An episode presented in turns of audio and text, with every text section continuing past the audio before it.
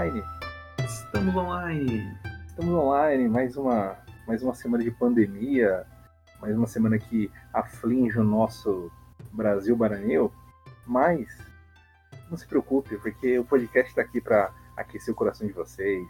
É nóis. É nóis. Aqui quem fala de novo novamente Thompson. Bom dia, boa tarde, boa noite, né? E também a presença sempre inenarrável, inexplicável e agradável de Walter. Sou eu e eu sabia que esse momento ia chegar, né? O momento do filme de terror. Exato. Então, tirem as crianças da sala, né?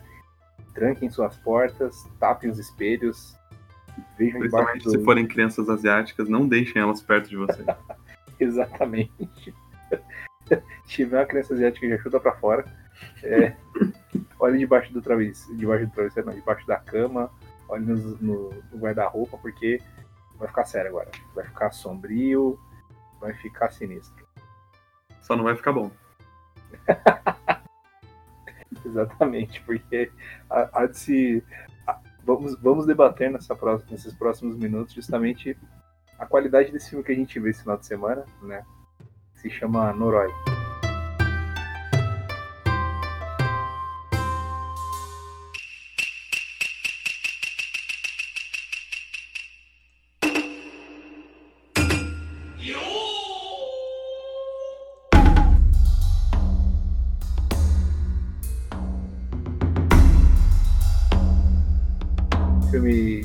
5 japonês, né? Mais voltado para a base do terror, suspense e terror mesmo, né? É, é naquele modelo mockumentary, né? É um, um, uma ficção documentária. Isso. Eu já tinha buscado é, algumas informações a respeito dele no ano passado, né? Que eu tava muito numa vibe de ver filme found footage, né? Que eles falam. Uhum, é. Que é, para quem não sabe, esse estilo de found footage é como se fosse aqueles filmes que o Walter falou, né? Mockumentary, que é meio como uma fita mais, mais ou menos achada, digamos assim, né? Isso, foi isso. gravada e aí foi deixada, né? E tipo, a pessoa achou assim e divulgou as imagens. né? São filmes nesse estilo. Por exemplo, Bruxa de Blair, que é, eu acho o caso mais famoso. É, Cloverfield, o primeiro, que é do J.J. Abrams, que dirige, se não me engano, muito bom, por sinal. Ah, tem um espanhol também chamado Hack, que é um de terror também bem legal. É, VHS, né? Que é mais, tá mais famoso. Esse filme acho que é mais famoso por causa da internet mesmo. Muita galera já viu, viu online, né? E um outro chamado Pulgipsy Tapes, né? As fitas de Pulgipsy. Fala sobre um, um terrorzinho de uma cidade que, que rola lá, parece um cara meio doido das ideias, fica matando uma galera. Mas é só exemplos de found footage, né? E incluído nessa lista que eu encontrei, tava falando a respeito desse Noroi, né? Colocaram bem top, acho que 3, se não me engano, nessa lista que eu vi. E aí eu falei, bom, isso aí é um filme que eu não vou ver tão cedo. Mas a gente optou por ver esse filme, né? E assim, não, não é algo que eu saí morrendo de medo, né? Que nem o Walter comentou um pouco antes aqui. Não é algo que você vai ficar, meu Deus, você mais vai dormir, não. Não. Acho que pra mim foi bem tranquilo de assistir, né, Walter? Pra você, por outro lado, né? Cara, eu sou muito cagão pra filme de terror, né? Você tá ligado? Ah, somos dois. E eu não fiquei super assustado, sabe? Acho que tiveram alguns momentos ali que eu comecei a falar comigo mesmo pra meio que passar o, o tempo, sabe? Quando você fala, você meio que fica assim, um pouco mais corajoso. Aí eu comecei a conversar comigo mesmo. Você Mas ficou fora entediado, né? A palavra é essa, ficou entediado, então. Mas teve um momento que eu fiquei, eu fiquei meio entediado, a história não ia pra frente. É, ficou muito documentário em alguns momentos e pouco filme de terror, então. Mas também não era um documentário super bem feito que parecesse realidade, então essa, esse meio de campo pra mim foi meio entediante. Entendi. Eu vou passar as informações aqui do filme primeiro pra galera, e aí a gente já começa a debater então o, o filme, beleza? Bora. Bom, o filme é de 2005, né? Um filme japonês. Ele tem 115 minutos de duração. Pelo que eu notei aqui, acho que um orçamento de 2 milhões de dólares para fazer mesmo. É, não cheguei a encontrar a bilheteria dele. Ah, o diretor, o Koji Shiraishi. Shirai, isso, Koji Shiraishi. E o ranking dele, até eu vou pedir ajuda pro Walter. Uhum. No Rotten, ele tá com 75% de pontuação da audiência, né? Só que no Tomatometer não tem nada, tá NA. Ah, que não, não deve ter tido reviews suficientes. É, foi isso que eu imaginei. Acho que tinha, foi isso que eu pensei, na verdade. Acho que tinham poucas pessoas que não chegaram a dar review nele, né? Então não Uhum. chegou a uma base mínima, digamos assim, né? Sim. No IMDb. É um filme que eu, me deu a impressão de que ele é meio lado B, assim, ele não é mainstreamzaço, né? Não, ele é, ele é bem lá do B mesmo. Eu- foi, foi isso que eu, que eu notei também. O, no IMDB ele tem 7 de 10, né? Acho que é razoável até. Uhum, uhum.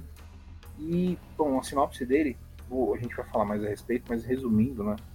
Uma sinopse que eu encontrei bem vaga mesmo. Um jornalista desaparece após pesquisar metodicamente uma série de eventos sobrenaturais. O que se assiste então é exatamente a fita que contém o seu documentário inteiro, que inclusive foi banido da TV por causa da intensidade dos fatos. Bom, como já fala, alguns países parece que tiraram de circulação o filme, né? Ele é parecido com o Pulgixi, Pulgi, Pulgipsy Tapes, que eu tinha Uhum. comentado, que alguns países eles acabaram tirando de circulação filme das mídias e da internet, porque consideraram um acontecimento. Particularmente, eu não achei nada de forte naquele filme, nesse no, no Noroi, né? Não, pera aí, ele foi retirado mesmo ou isso é parte do marketing? Então, boa pergunta, cara. Eu tô achando que foi parte do marketing mesmo, porque acho que assim, entre nós, né, não faz muito sentido tirar Não, tô... circulação, né? Não foi não, nada. que isso, cara. A gente já viu coisa muito pior no cinema. Exato, exatamente. Foi coisa bem pior, então acho que deve ser parte do marketing mesmo. Uhum. Não acredito tudo que a internet vos fala. o filme, já vamos começar a debater a, a respeito dele agora. Uhum. Tem uma, uma coisa que eu achei bem legal, que eu considero. Eu acho que o principal fato de eu considerar o filme não ruim, não péssimo, assim, mediano pra bom, é o fato justamente do que você comentou. Que ele chega a ser bem lá do B, sabe? Meio mal gravado. Sim. Isso, isso eu achei, isso que eu acho legal, sabe? Porque são filmes assim, mais meio found footage que me chama a atenção, que me prende mais, né? E o fato dele ser muito, não, não muito, mas meio mal gravado, com umas cenas meio distorcidas, sem muito foco, é, eu, achei, eu achei bacana isso. Eu, É. assim, óbvio que é gosto de cada um, mas particularmente me prendeu. E uma coisa que reforça muito bem esse, esse estilo lado B e também de found footage é que é, você não consegue entender se a atuação ela é ruim de propósito ou porque eles estão tentando fazer o mais natural possível, porque Assim, às vezes parece até que não tem script, sabe? Que eles estão improvisando as falas de acordo com a reação do outro ator. é verdade, é são verdade. pouquíssimas falas, são falas curtas, então às vezes dá até a impressão de que foi improvisado. Depois a gente até pode procurar sobre É isso verdade. mesmo. eu, eu não duvido nada que o, o diretor, né, é, que é, que é também, ele deve ter escrito as cenas de uma forma não detalhada, mas do tipo, olha, agora nessa cena tem que fazer isso, isso e isso, e você inventa aí, tá? Então você faz dessa forma que você achar melhor, e no final você tem que entregar isso aqui. Eu Acho que deve ter Exato. sido boa parte disso mesmo. É, tem uns momentos em que, é, assim, a- a- algumas reações, como elas foram se repetindo durante o filme, deu pra perceber que essas reações faziam parte do roteiro, mas algumas falas realmente não, não pareciam scriptadas, assim, era muito natural. Natural no sentido de não tinha uma resposta pronta para aquela pergunta, sabe? Aquele, aquela coisa de, de cinema que um fala uma frase de feita e outro tem uma frase de feita melhor ainda para responder. Isso não acontece, é tipo, perguntas curtas, Verdade. você conhece essa pessoa, você viu isso daqui? Sim, não, acabou, sabe? O que seria o que acontecesse se, não, se você está entrevistando, entrevistando pessoas que tiveram contato com o capeta, né? Isso mesmo, bem isso, né?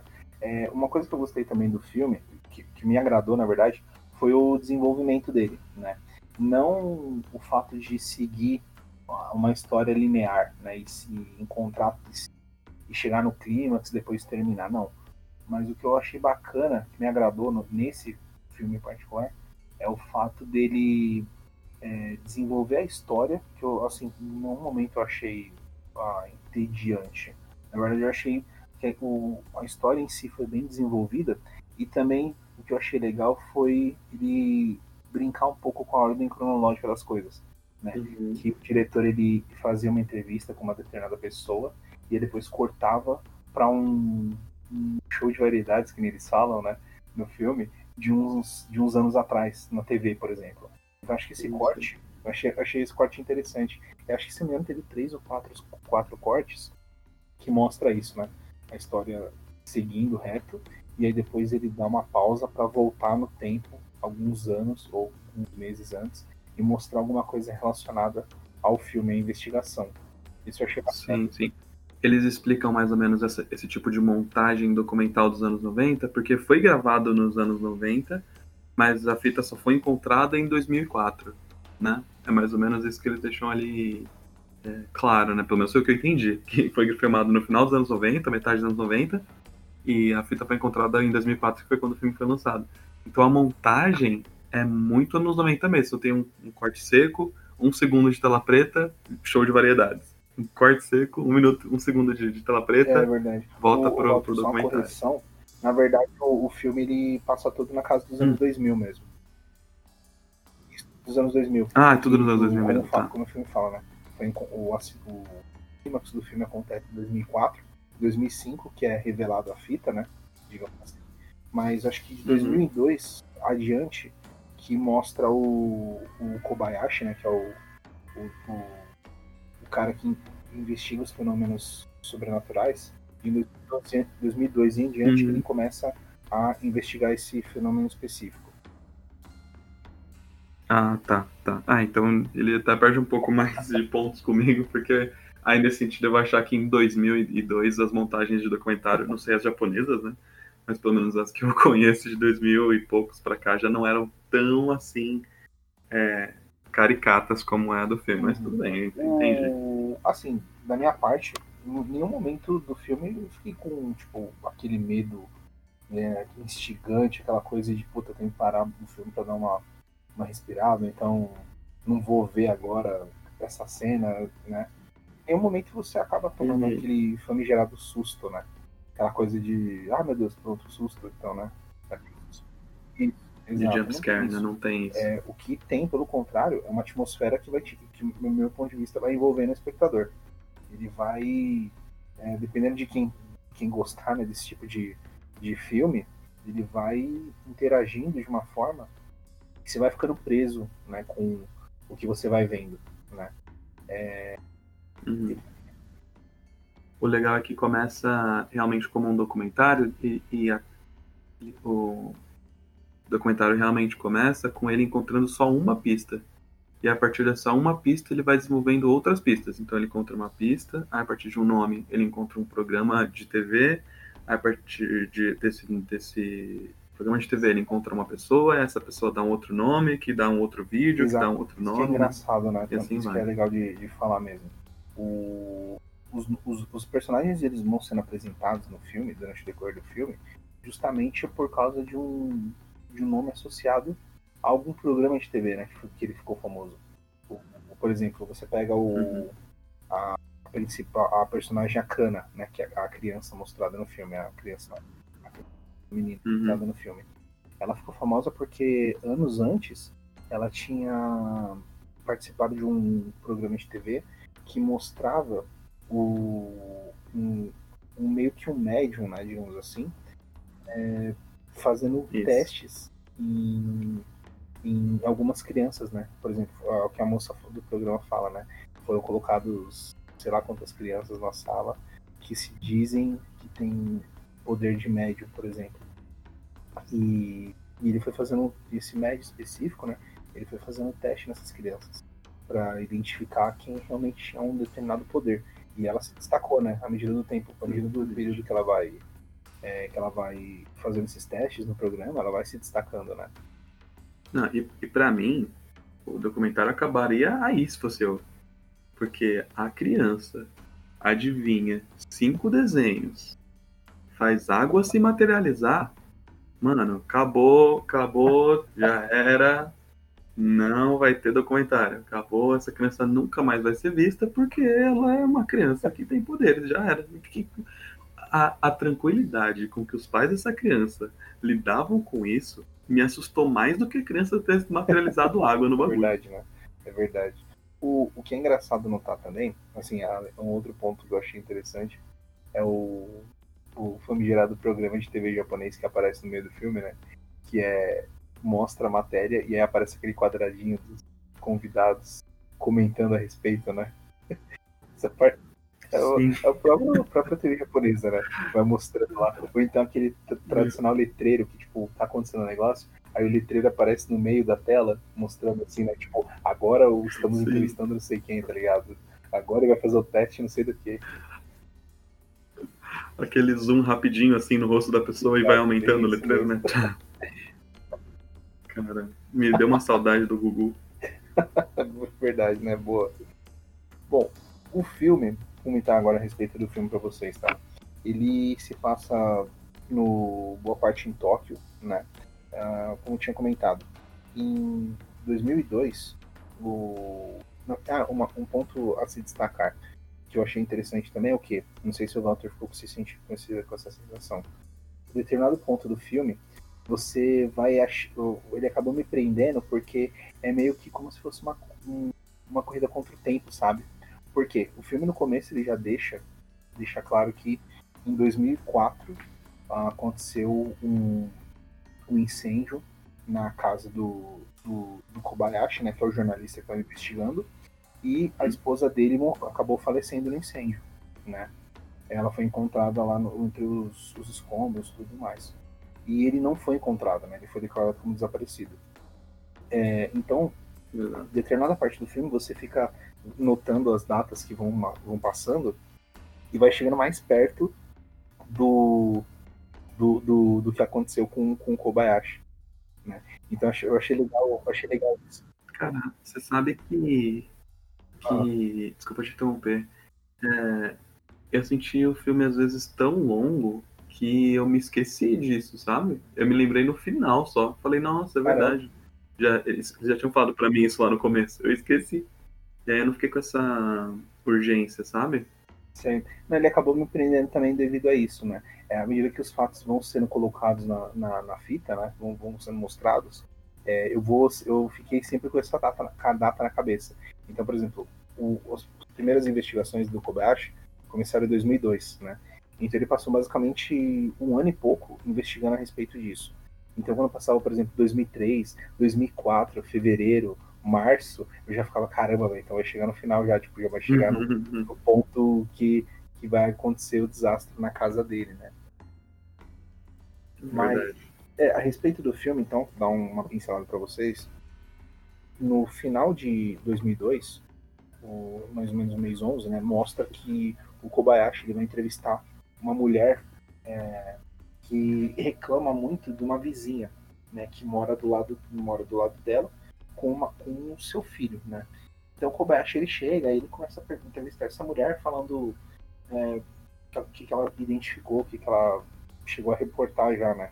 E ela fala que acho que a vizinha dela, que é uma mulher de 40 e poucos e um filho entre 6 a 9 anos, é, faz muito barulho, especialmente emite sons de bebês, parece, né?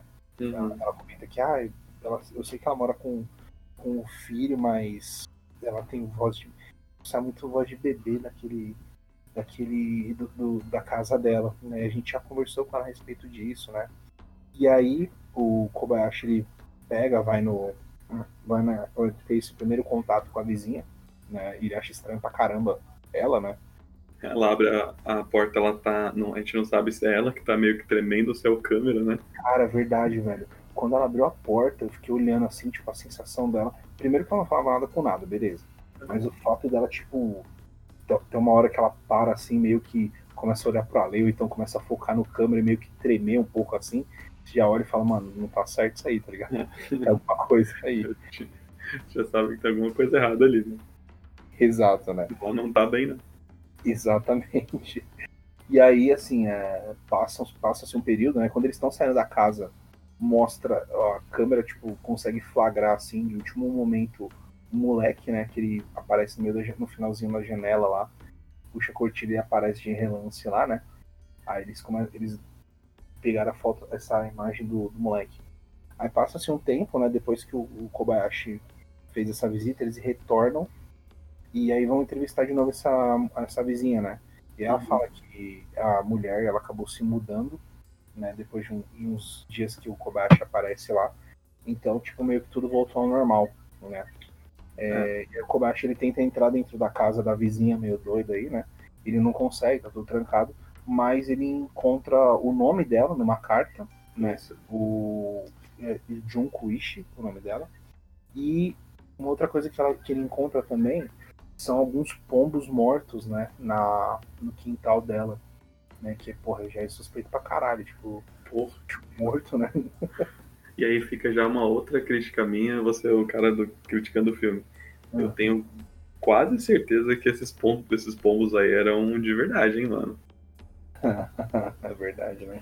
Não queria falar não, mas acho que ele é mais machucado na gravação desse filme. Não, não teve esse disclaimer não nos créditos. É verdade.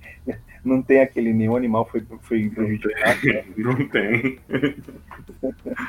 É verdade, deve ter sido, acho que foi de verdade mesmo esses pombos, cara ou foram muito reais. Parabéns ao, ao cara da produção que reproduziu esses pombos fielmente, viu? É, o que ele não gastou com esses 2 milhões aí com ator, ele gastou com um pombo. Exatamente. E aí, uma cena que putz, ficou gravada para mim, que aí eu já comecei a ficar meio, opa, calma aí, vamos lá. É quando o Kobayashi ele se despede da menina, né? Ele pega, se despede da, da moça, uhum. da filha dela, né? E aí, quando tá, eles estão indo embora, né? A cena congela e fala que cinco dias depois a mulher ela veio falecer com a filha sim, também. Sim. Aí, ele, aí depois corta para uma explicação que ele teve, que ele dá, né? Falando que ela estava dirigindo e perdeu o controle do carro num cruzamento, parece, né? E acabou sendo fatal para as duas. Exatamente. É. Então a partir daí você já começa a notar que é um negócio é um negócio, vai ficar um negócio mais, mais estranho, né? Não, é, não é algo tão claro assim. Você não sabe com que o Kobayashi vai lidar. Né? Se é com, sei lá, um assassino em série, uma, uma mulher pode ser um assassino em série, ou então alguma coisa paranormal mesmo, né?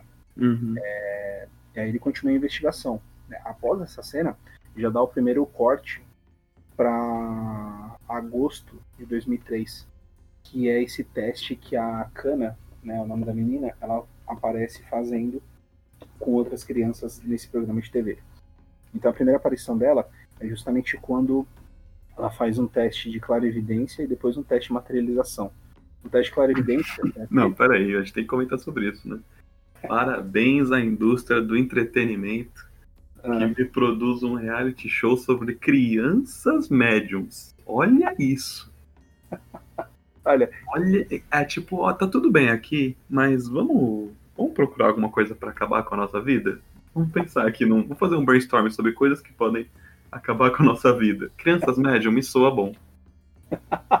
que é isso, cara? Quem é que faz o um programa? Porque imagina, você faz um programa de crianças médium e aí dá certo. Uma delas é. Você vai fazer o que com essa informação? Mano. Eu quero essa criança no porão mais próximo, tá ligado? É, não. Acabou, acabou. É verdade. Eu, fiquei, vou ficar pensando nisso agora, cara. Tipo, toda semana uma criança média é eliminada do programa, tá ligado? Exato. Se você, se você quer eliminar A, desligue pra 0800, 10 minutos. É, desligue rápido, antes que ela controle sua mente e faça você votar na outra pessoa. é verdade. E aí mostra, né? É a Kana fazendo esse teste de clarividência e de materialização. O de clarividência consiste no quê? Foram colocados, acho que, alguns desenhos cinco desenhos, parece, num, num meio que um potinho de um potinho pequeno. É, parece aqueles potinhos de filme de filme fotográfico, né? Isso, isso. E, a, e as crianças tinham que adivinhar o que estava é, o que estava desenhado dentro desse potinho, reproduzir esse desenho numa folha que era entregue para elas. É, a cana ela consegue acertar 4 de 5, né? Porque uhum. o quinto desenho parece que é uma desenho, na verdade, é uma escrita russa, né? Isso. Mas ela acaba desenhando o, a máscara do, do, do, do filme, né? É. É, e aí, o que fica de. O meu primeiro questionamento é justamente esse, né? Em 2003, que esse programa ele foi gravado e foi mostrado, parece, ela já tem esse primeiro contato, então, com a entidade, digamos assim. Uhum. Será que. Aí eu não sei, eu não, entendi, eu não consegui fazer essa ligação. será que foi a, a, a Junko que conseguiu ir atrás dela? Ou, sei lá, a própria entidade já estava estabelecendo algum contato com ela? Você conseguiu matar isso aí? Cara, isso é uma ponta que ficou muito solta, porque depois mais pra frente tem um outro momento em que a gente vai comentar dela, e que também é uma ponta meio solta, mas essa é a primeira, porque até o momento ninguém tinha ideia do que era essa máscara, para ela já ter sabido o que era. Então, ou ela já tinha esse contato previamente, não foi explicado, ou realmente o, o já, ela já tinha tido ali um, um flerte com, com o capeta antes. é verdade. O, o que dá para colocar depois, é em ordem cronológica mesmo, é mais ou menos a investigação né, que o Kobayashi está fazendo com as aparições dos programas que, que vão sendo feitas, né? Isso. Então, a gente sabe que em 2002, no finalzinho, ele está começando já a investigar o, esses, esse fenômeno. E em 2003, em agosto, que a Kana tem a primeira, a primeira aparição, digamos assim. Isso. É, depois desse, na verdade, acho que antes desse, desse é, flashback do, do, reality show que ela, que ela aparece, o Kobayashi ele vai entrevistar os pais da Kana. Não, desculpa, depois. Depois. Entrevista os pais dela e aí começa a perguntar, né? Tipo, como que ela tava após o programa. E aí eles falam que, eles, que ela tava mais. É, ela tava mais incomodada, não tava tão legal assim, tava com dores de cabeça, né? Olha isso, cara. Como pode? Ela, depois que ela participou daquele programa, ela tem tido uma febre, uma febre banda, dorme o dia inteiro, mas acho que é normal mesmo para alguém que faz contatos paranormais com o mochila de criança. Acorda, acorda ah, com mas... vômito, mas tranquila, não tem problema não. Às vezes ela comeu uma ou duas moscas, mas acho que é coisa da puberdade mesmo. É normal. Ela tá em fase de desencrescimento, né? É, se fuder. É. E aí, após isso, corta já pro segundo flashback, aí esse aí. Flashback não, na verdade, né? O segundo, o segunda imagem tirada do programa de TV. Que esse eu fiquei mais. um pouco mais tenso mesmo. Que é quando. Acho que é um, um dupla de jovens, parece um, um Girls. Eu, eu não tenho o nome deles aqui, não tenho certeza se é esse. Sim. É, Girls, mas. Um, Girl, né? É um Girls, né? Mas a Marika, a Marika é uma atriz Sim. É, no Japão, mas ela parece que tem. É, ela é muito suscetível a algumas, algumas coisas no plano, no plano real, no plano, no plano astral, astral. Assim, né? é. E aí, como eles são tipo aqueles grupos de Ghostbusters, né? Eles vão atrás de esses fantasmas. É bem, é bem isso, né? Tipo, imagina como se fosse um grupo de Ghostbusters com uma personagem, uma pessoa famosa. Tipo a Tiazinha, por exemplo. Que a Tiazinha, ela falou que ela tava na Marginal e viu uns OVNIs, né? Então imagina caçadores de OVNIs com a Tiazinha, indo lá pro meio do mato. Ai, velho. Era mais ou menos isso que, que era esse grupo. E aí eles. Isso com certeza passaria no programa do Leão. com certeza. É bem isso mesmo. Ai, caramba. Eles estão. Eles resolvem ter a brilhante ideia, né? A brilhante experiência de adentrar um santuário. Uhum. Então, é, eles acabam indo pro. Não chega a falar a localização do santuário. É, não fala. No final do. Desse, no final da gravação, né? Pera, que, né, que aí também é um outro ponto que já acabaria o documentário, né? Porque ela pisa na região, ela fala, minha nuca ardeu. Acabou, desliga a câmera, volta pra casa. Exato, né? Eles vão. Eles, é engraçado que eles vão seguindo muito por ela, né? Então, tipo, eles vão adentrando e falam, e aí, tá sentindo o que aqui? Agora pisa mais pra direita, você tá sentindo o quê? O jovem é muito corajoso, né? Exato, né? Se, ela, aí, se eu tô ali e ela fala, não, minha nuca ardeu aqui, eu falo, opa, opa, só, é normal arder sua nuca? Você tem algum problema na nuca? Não, não tem, ardeu agora. Então, a gente, chama o Uber aí que eu tô, tô vazando, viu? melhor. É, e aí vai mostrando é, a reação dela, né, após ela entrar no santuário. Mostra, tem umas cenas lá de, de árvores que ela tá sentindo também a presença de uma entidade lá. Uhum. Aí, no final da gravação, ela meio que. Eu não sei se chega a ser possuída, mas ela. Tem um que louco lá, né? É, demonstra uma reação em cima dessa entidade. E aí depois perguntam, né, como é que ela ficou, óbvio, né, cortam a imagem, levam ela, sei lá, pro, pro hospital, alguma coisa assim. E aí dias depois falam pra ela, e aí, como é que você ficou, como é que você tá agora, você lembra de alguma coisa, né? É, não, não lembro, só lembro disso, mais ou menos, não sei o quê. O, o editor depois chama, né, o Kobayashi e mostra, né, ele fala assim, olha, quis assustar a menina, mas teve uma cena aqui que a gente teve que cortar para não ficar meio louca. Uhum. E acaba mostrando a cena, né? Tipo, foca que teve uma certa hora em que ela olha uma árvore lá com. Acho que com os restos mortais de um pombo em volta, parece, né? Uhum, uhum. E quando ela meio que se afasta, ela começa a escutar umas vozes, parece. E quando ela tava virando o rosto para fazer alguma outra, acho que uma encarada, alguma coisa assim, mostra de fundo lá uma entidade, né? Tipo uma, uma pessoa ao fundo, assim, com uma sombra bem. uma silhueta bem visível, assim. É. E aí o cara fala que ele teve que cortar essa imagem e editar para ela não se assustar. Então depois acaba, ela acaba sendo. acaba mostrando, acaba mostrando para ela, né? Uhum. Vai ficar mais assustada, vai ficar, porra, que porra é essa que tá acontecendo, né? Isso é uma coisa que eu achei legal também do filme, é que o, o Kobayashi ele tem uns contatos muito bons, né, cara? Tem um- uma coisa que eu ia comentar também a respeito disso. Na primeira entrevista, eu acabei esquecendo de falar, na primeira entrevista que ele vai fazer no começo do filme com a, com a vizinha doida lá da vida, Uhum. ele fala, né, que ele conseguiu pegar, ele conseguiu captar o áudio da- do que a mulher comentou, né, que eram crianças gritando. Isso. Né? Então o que, que ele fez? Ele foi o que você falou, né? Ele tem um contato, ele tem uns contatos fortes aí, né? Ele pega essa gravação e leva para um estúdio especializado. E aí o cara ele consegue isolar, ele fala, "Olha, isso- a gente conseguiu isolar esse áudio aqui, assim, assim, em Uhum. termos técnicos, né? E aí ele consegue editar e mostrar, fala, olha, essa gravação aqui parece muito com um gato, só que um gato não consegue miar dessa sequência. Então, tá mais para um bebê, né? Sim. Mas não parece só um bebê, parecem cinco bebês. Então, É, isso que eu achei mostra- legal. É muito bem feita essa parada dele separar o áudio, dele editar lá e deixar o áudio mais, mais ouvível, mais audível. Eu achei muito, muito legal. Tipo, um cara forense mesmo, ele tem um bom contato lá com essa pessoa. Sim, é verdade. Ele tem uns contatos bem, bem legais que vai mostrando durante o decorrer do filme, que vai, acho que, pra mim, pelo menos ajuda a emergir mais o telespectador, né? O, Sim.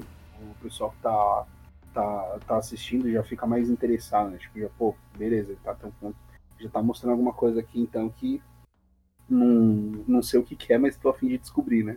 Uhum. E é bem, é bem real, né, a produção lá do áudio que o cara faz. Então, é, primeiro ele mostra o áudio normal, igual no Gugu mesmo, lembra? Que mostrava o áudio normal, depois cortava o áudio o de fundo e ficava só a voz lá do, do sei lá, do que fosse no fundo. É verdade. Então me É. lembrou muito. após isso, o, após esse acontecimento né, no santuário, o Kobayashi retorna para entrevistar a Kana, né? Ela tá melhor, só que os pais falam que ela tá mais estranha, né? Ela tá com, com sintomas que, tipo, não, não, não, não é minha filha que faria isso geralmente, né? E aí o Kobayashi até tenta meio que entrevistar ela, mas ela não dá bola. Ela fala, ah, acho que é muito tarde para nós, né? Tipo, uma criança, ela não, Não, acho que é tarde para nós já. tarde pra nós. Não. E os pais numa tranquilidade que eu vou te falar, viu, mano? Puta que pariu. Exato, né? E depois disso, corta novamente para um outro show de variedades, né? E aí já apresenta o nosso um dos personagens mais mais esquisitos, porém mais legais que eu já vi no cinema asiático, é o Mitsuno Hori. Mano, ele é um personagem de anime, velho. Parece, né, um personagem de anime. Muito personagem de anime. Saiu de um anime direto pro filme. Ele é, a- esse show de variedade, ele mostra, ele apresenta o Mitsuhori como um médium. Ele tem todos os seus trejeitos, todas as suas peculiaridades, tipo, ele, eu acho que se não me engano, usa um, um chapéu e uma blusa revestida de, de alumínio, né? de alumínio. E ele é apresentado justamente no depois que a, a Marika ela vê a reação dela no, no do, do santuário, né? Após o após fazer a gravação do santuário. Exato. E aí o, o, o, o Sr. Rory, né, ele acaba atacando ela no meio do programa lá. O, pega e começa a gritar umas coisas pra ela, mola da ver, assim. O pessoal até acha, tipo, não. O pessoal acha estranho pra caramba, separa os dois, assim, ele começa a Sim. gritar umas coisas que se tipo, mais pra frente você vai entender, né? Super, super sinistro. E o personagem todo trejeitos dele, todo estranhão, assim. Um personagem legal até. A gente acha que ele é até uma, uma coisa mais inocente, né? Quando ele aparece, uma coisa meio infantilizada. Exato, exatamente. Depois disso, que, o que acontece? A Kana ela desaparece. né? Essa menina é, com poderes, poderes de clarividência e materialidade, materialização ela acaba desaparecendo. Nossa, né, pais? A criança desapareceu. A criança que fez um teste de mediunidade na TV e que tinha febre e falava sozinha sumiu. Que surpresa, né, pais? Exato. Ela acaba desaparecendo e aí acabam descobrindo. Que susto, filho da puta. Dita aí que chutei meu, vi, meu fone de ouvido sem querer depois. Que susto, mano. Você quer me matar? Normal. É, vou falar de novo. E aí acabam descobrindo, depois do desaparecimento dela, que ela estava tendo contato com o Sr. Rory, que é o médium, né? Apresentado.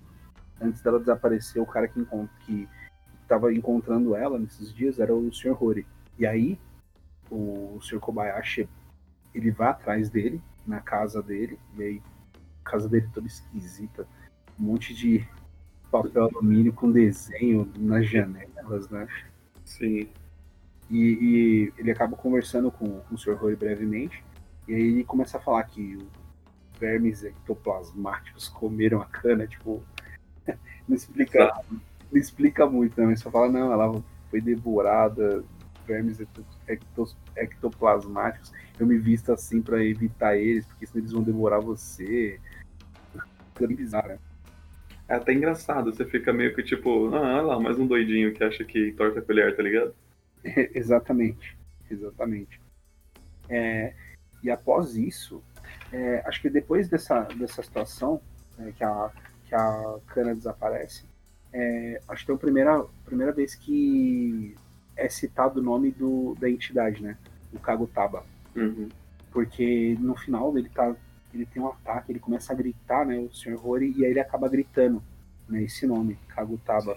Que é um péssimo nome de demônio, né? Vou ser sincero aqui. Um péssimo nome? Nossa, não é um bom nome de demônio, não, hein? Não me assustou esse nome, não. aqueles nomes do, das meninas japonesas lá do chamado, do grito, aqueles nomes lá são melhor. Esse daí não ficou muito bom. É, verdade, verdade, tá certo. o, o, filme vai se desenrolando, né? Ele retorna para falar com a Marika. A Marika, ela nota que. Ela acaba confessando que teve uma noite que ela não chegou a dormir tão bem assim. Ela uhum. Mostra até um. Acho que um, chama, chama o, o Kobayashi para ver um novelo de lã que tá enrolado com vários anéis assim, um dentro do outro. Ele até fala: Nossa, mas como é que foi feito isso aqui? Ah, não lembro. Então ele tem a ideia de deixar uma câmera gravando a noite de sono dela, né? E volta no dia seguinte para ver o que, que aconteceu. E aí nessa no dia seguinte, quando eles estão vendo a fita, eles notam que além de um outro barulho aparecer na, de outra voz parece aparecer na, na gravação, ela some da, da, do quarto dela, digamos assim, por alguns minutos e depois volta. E aí quando vão ver, ela pegou um abajur e tipo enrolou o abajur dessa forma, de novo, com os anéis é. entrelaçados, né? Um negócio meio bizarro mesmo, né? Eles, o Kobayashi ele continua a investigação, ele chega a um ponto que. Nesse, nesse, momento aí, até depois disso, né? Depois que ela acorda e tudo mais, que eles ouvem os barulhos que tem na gravação dela dormindo, né? Tem uns barulhos de, de passos, de pancadas no teto, né?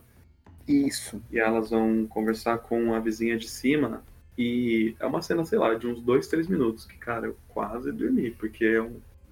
parecia que não ia levar a lugar nenhum, cara, e tava já, tipo, nossa, meu Deus, quanto, quanto personagem, mais um.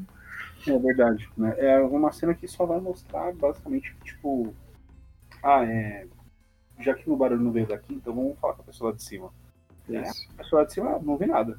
Pra mim, não escutei nada, né? Não, não fiz nenhum barulho também, então beleza, obrigado pela participação, né?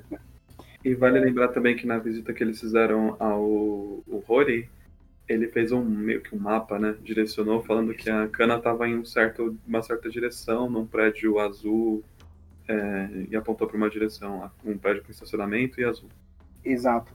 O Kobayashi ele começa a seguir esse é, esse mapa, digamos assim, que o Rory fez, e ele acaba chegando, ele assim, o mapa não fala nenhuma localização nem nada ele só se toma como, como, como destino mesmo o lado que eu acho que o, o Rory apontou numa parede, alguma coisa assim, né? Isso.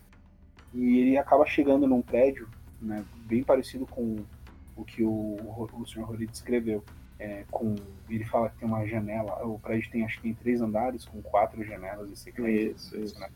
E ele fala que a segunda janela, lá do último andar, né, acho que da direita para a esquerda, tá, tá, tá onde a cana estaria presa, digamos assim, né? É, ele tenta um, ele tenta ingressar nessa nesse quarto, né, no cara, nesse apartamento, mas não consegue. E aí acaba pedindo para ficar gravando a pessoa que tá morando lá. E aí ele acaba descobrindo uma pessoa, um, um outro personagem, né, o Ozawa, o nome parece. Você Isso. descobre pra frente, né? Mas assim, você não descobre muita coisa, né? Só que, pessoa, só que existe um cara morando lá e Que tem pombos na janela. tem pombos na janela. O único lugar que tem pombos na janela. Né? Só isso, só. Uma outra coisa também que ficou, ficou de- meio que de ponta solta, digamos assim. O Rory, ele acaba indicando que a Kana poderia estar por lá, né? Uhum. Mas no final a gente acaba descobrindo que a Junkuichi ela acaba sendo vizinha do, do Sr. Ozawa, né? Será que então nesse período o, a Kana ela tava como sequestrada da, da Junkuichi pro, pro Ela- né? Tem que tem que estar, né? Porque senão fica fora da cronologia total, né? Não faz sentido o Rory ter é, apontado pra lá se ela já não tava lá. A não ser que o próprio Rory tenha as informações com atraso, né? Pode ser também. É, sim, sim. É que em nenhum momento você descobre por onde ela passou, né? Só no É. final, quando você acaba, quando chega no, no clima, depois do clímax, na verdade, que Uhum. mostra a cama novamente, né? Você sabe qual é o final dela.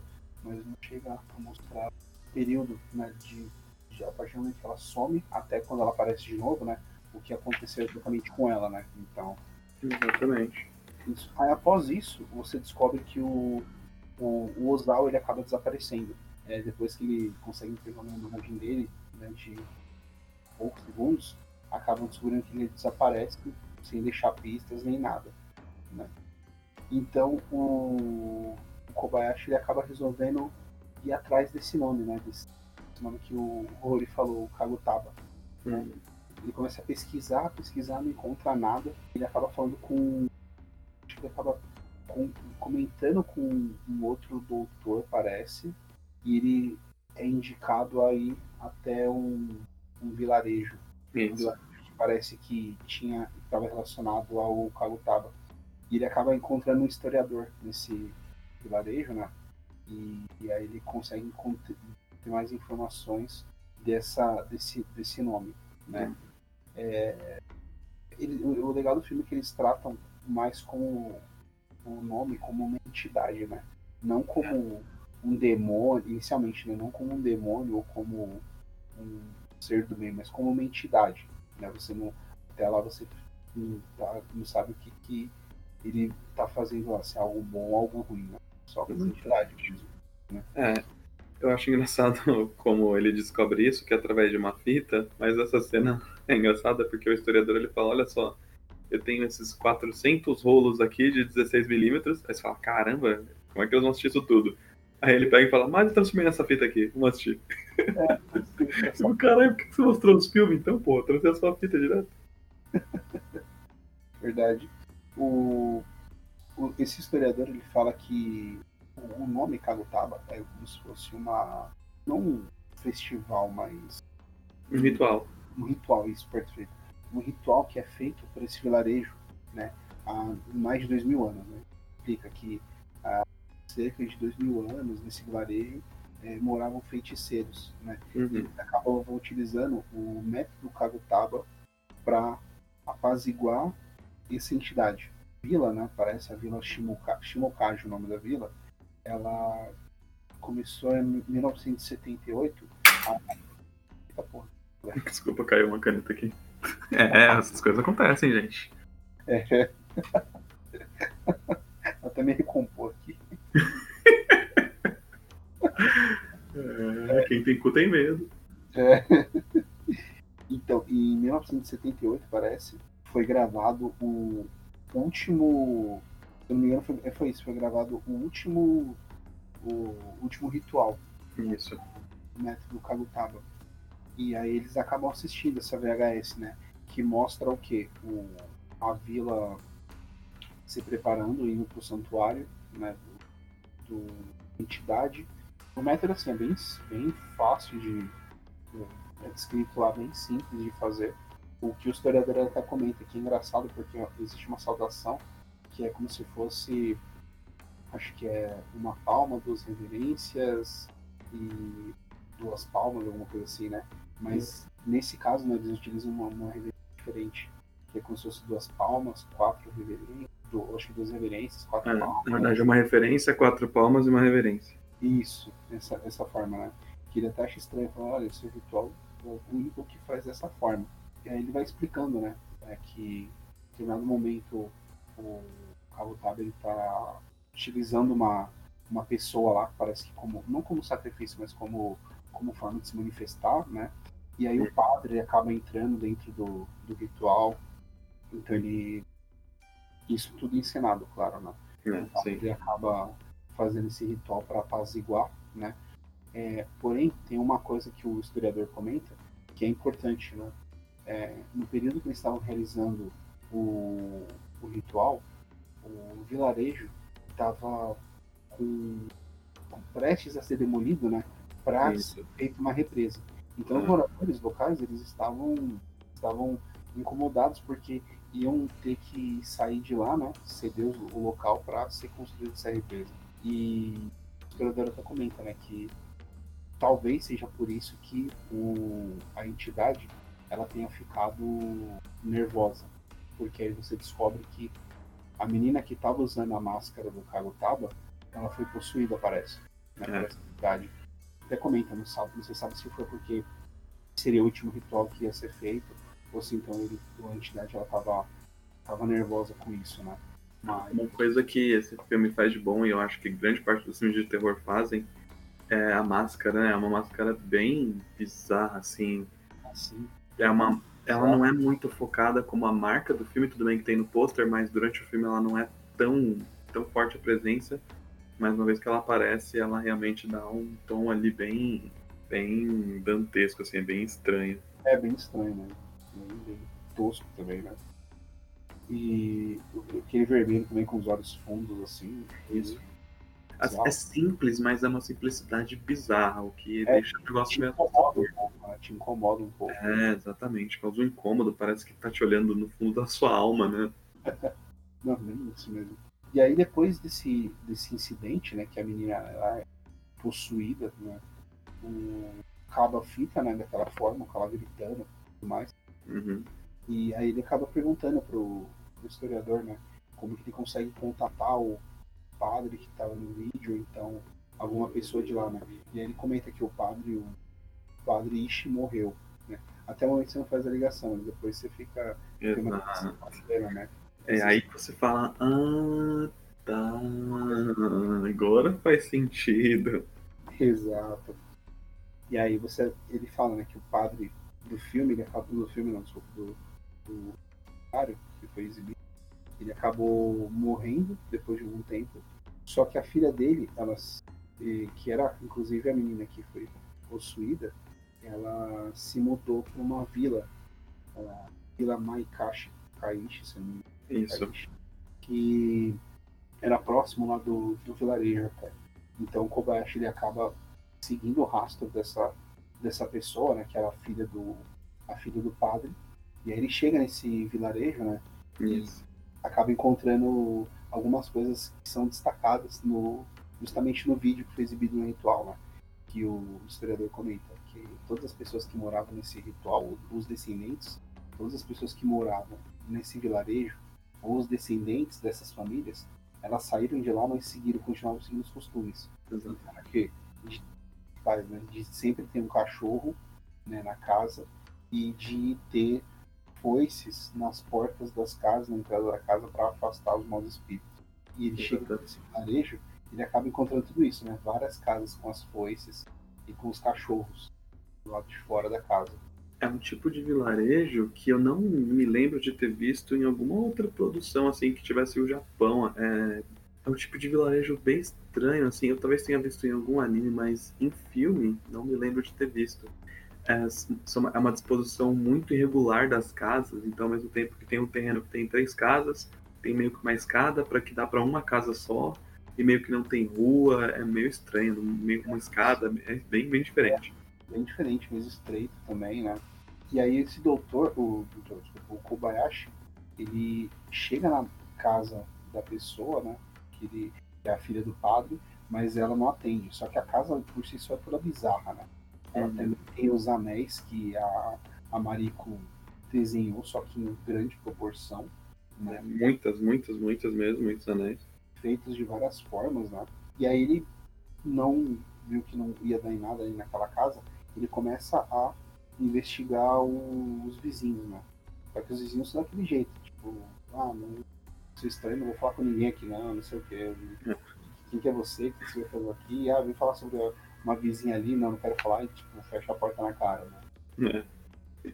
Aí tem uma, uma vizinha dessas, cara, que tá tirando a roupa do varal. Assim. E aí ele pergunta, ah, você conhece ali, né? A Ishi, dizem que ela tá com o demônio no corpo e tal. E ela fala, ah, é, dizem mesmo, né? Parece que ela tá com capeta. E tipo, normal, gente. Seu vizinho tá com capeta, você tá tirando roupa do varal, na moral? Na, nessa tranquilidade, gente, vocês estão muito, muito mal acostumados.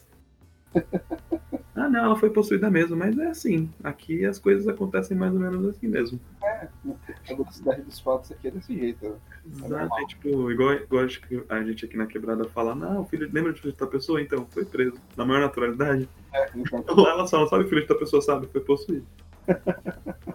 é, depois disso, ele acaba chegando numa casa que a pessoa, ela trabalhou com a filha do padre, né? Sim. Então ele ela, ela acaba comentando, ah, você chegou a conversar com ela, é, você trabalhou com ela onde, não sei o que, ah, a gente era médica, ela sempre foi uma estudante, se foi uma faculdade de medicina. Né? Enfermagem, na verdade, né? Enfermagem. Enfermagem. Sempre foi uma estudante dedicada, nunca, nunca deu trabalho nem nada, né? É, mas depois que ela fez o ritual, ela ficou um pouco estranha, parece. Uhum. E aí você tem a revelação de que essa mulher a filha do padre, ela chegou a trabalhar numa clínica de abortos. Sim. E não era, naquela época, pelo menos, não era uma coisa legal, não era uma coisa é, que o governo reconhecia. Então, ela deixa bem claro né, que é algo clandestino e a pessoa procurava por último recurso mesmo. Exatamente. É a primeira é a primeira vez que uma das pessoas entrevistadas pelo Kobayashi não quer mostrar o rosto, né? Exato. Porque todo mundo ali mostrava o rosto. Estamos investigando um, um caso de possessão demoníaca. Posso mostrar seu rosto? Claro. e aí comenta, né, que tinha também uma tinha uma história, né, vazado uns fatos aí de que ela talvez tivesse levado os fetos para casa, né? Sim. Ela pegava os fetos e levava para casa. Aí você já fica é meio que bizarro, né? Que porra que essa mulher tá fazendo, né? Depois disso, o... ele voltando para Tóquio, né? O que acontece? Sete corpos são encontrados num parque, né? Eles acabam sendo encontrados é, enforcados num, num parque, à, à, vista mesmo. E desses sete, dois chamam atenção porque uma é a vizinha da Marika, aquela vizinha que mostra brevemente quando foram entrevistar no andar de cima. Uhum. Outro que é o Sr. Ozawa, que mostra. Ele tinha ficado desaparecido por um tempo, né? Ele Isso. acaba sendo encontrado e ficado morto dessa forma. Da casa que tinha pombos na janela lá do prédio azul que o Hiro apontou, o Hori apontou. Isso, isso. O Kobayashi ele acaba decidindo mostrar, é, ele acaba voltando nesse. Mais pra frente ele acaba voltando nesse hotel, esses apartamentos, né? Onde o Ozawa morava uhum. entrevista de novo o vizinho, né? Que ele comentava que o, o Ozawa ele brigava muito com a, com a vizinha porque ela tinha, uma criança tinha vários barulhos de bebês, só que o cara falou, não, não tinha bebê nenhum, só tinha uma criança de 9 anos, 6, 7 anos, por exemplo, né? Não tinha nada okay. de bebê. Ele falava que escutava sons de bebê né, também. Uhum. O que dá a entender que primeiro, quem morava ali e era vizinha do Ozawa era a Ishi, e que talvez ela realmente levasse os bebês para casa, né? O que deixa as coisas mais bizarras ainda. Exato. No final da entrevista, ele acaba mostrando uma foto da, da Ishi Junko, e aí ele fala, era essa mulher que morava aqui? E aí o cara confirma, ela, ela era mesmo que morava. E aí você já faz a ligação, né? que ela era filha do padre, né?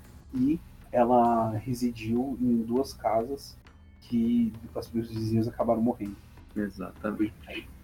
Aí a gente já tem alguém pra culpar. Fala, é ela, a culpa é dela. Exatamente. E acontece uma coisa muito bizarra também, que é quando o Kobayashi descobre que foram quem eram as sete pessoas que se enforcaram lá no parque. É, quem dá essa notícia pra ele é a, a atriz, que eu esqueci o nome. A Marika. E aí ele toma a brilhante decisão de colocar ela dentro da casa dele. Porra, velho. Aí você não me ajuda, né, meu amigo? Você acabou de descobrir um padrãozinho aí, você vai me colocar me dentro da sua casa, cara. Exato. Ao invés de pagar, ao invés de pagar um quarto de hotel pra ela, por exemplo, né? Porra, deixa eu dormir na delegacia, sei lá que porra, essa menina não tem parente, ô amigo.